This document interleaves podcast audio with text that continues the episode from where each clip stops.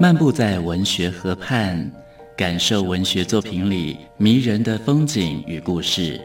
阅读原本是一件孤独的事，可是当我们讨论一起读过的书，这个过程就足以形成最美好的陪伴，也让局促的心灵有了转身的惊喜。作家林庆杰带你走进阅读的世界，请听陪你读的书。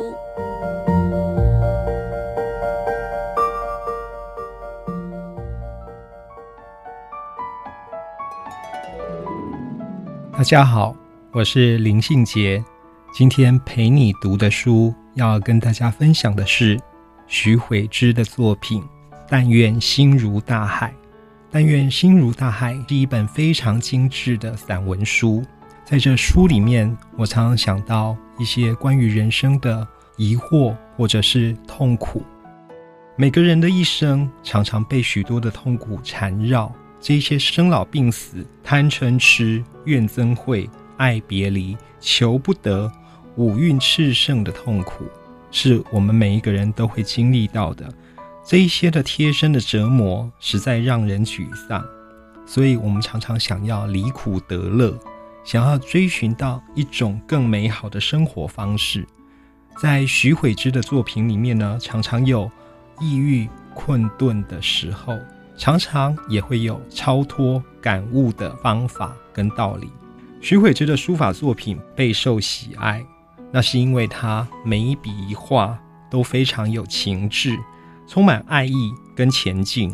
在近几年，他常常专注于抄写佛经，不是为了求什么功德，而是为了在日常生活里面以写字来修行。所以呢，在他的笔画里面呢，就可以看到对世界的怜悯跟关怀。在《但愿心如大海》这本书里面，有一篇文章叫《原是一名抄经人》。这一篇《原是一名抄经人》，他抄写佛经作为叙述的主轴，叙述自己的爱狗尼欧跟他自己的尘世渊源，也谈自己个人的抄经体悟。抄经其实具有佛教仪式功能，但是又不仅仅是仪式而已。徐悔之借着抄经来安顿疲困的身心，也借由抄经来为自己的爱狗尼欧送行。当尼欧这一只狗呢过世的时候，徐悔之守在身旁，他只能靠着抄经活动来安顿自己痛苦的心情。尼欧在世的时候，曾经让徐悔之从生死关头。回到这一个值得眷恋的人世，在徐悔之心里，这一只狗尼欧其实就是他的菩萨。超惊人后来把这一些智慧寄托在笔墨之间，为亲人、为朋友写下祝福，也为有情众生写下祝福。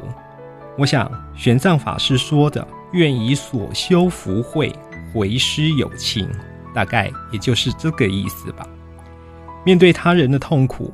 超惊人祝福众生能够度脱一切苦厄，从无名的烦恼中解脱出来。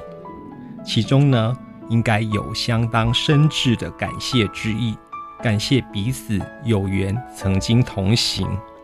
另外，我也很喜欢徐慧芝在《但愿心如大海》里面写给他妈妈的书信。徐慧之说：“当我们在遇到痛苦的时候，怎么办呢？”我们可以从想象自己的心是无边的大海开始，这个那个不如我们意的种种，都只是瞬间生灭的泡沫而已。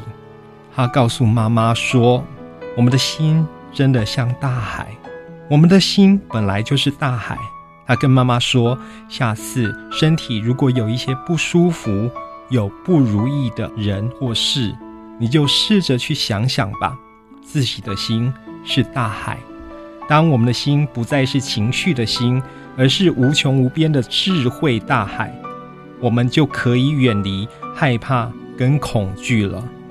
今天陪你读的书，跟大家分享的好书是徐慧芝的《但愿心如大海》。陪你读的书，带您感受生活的美好之地。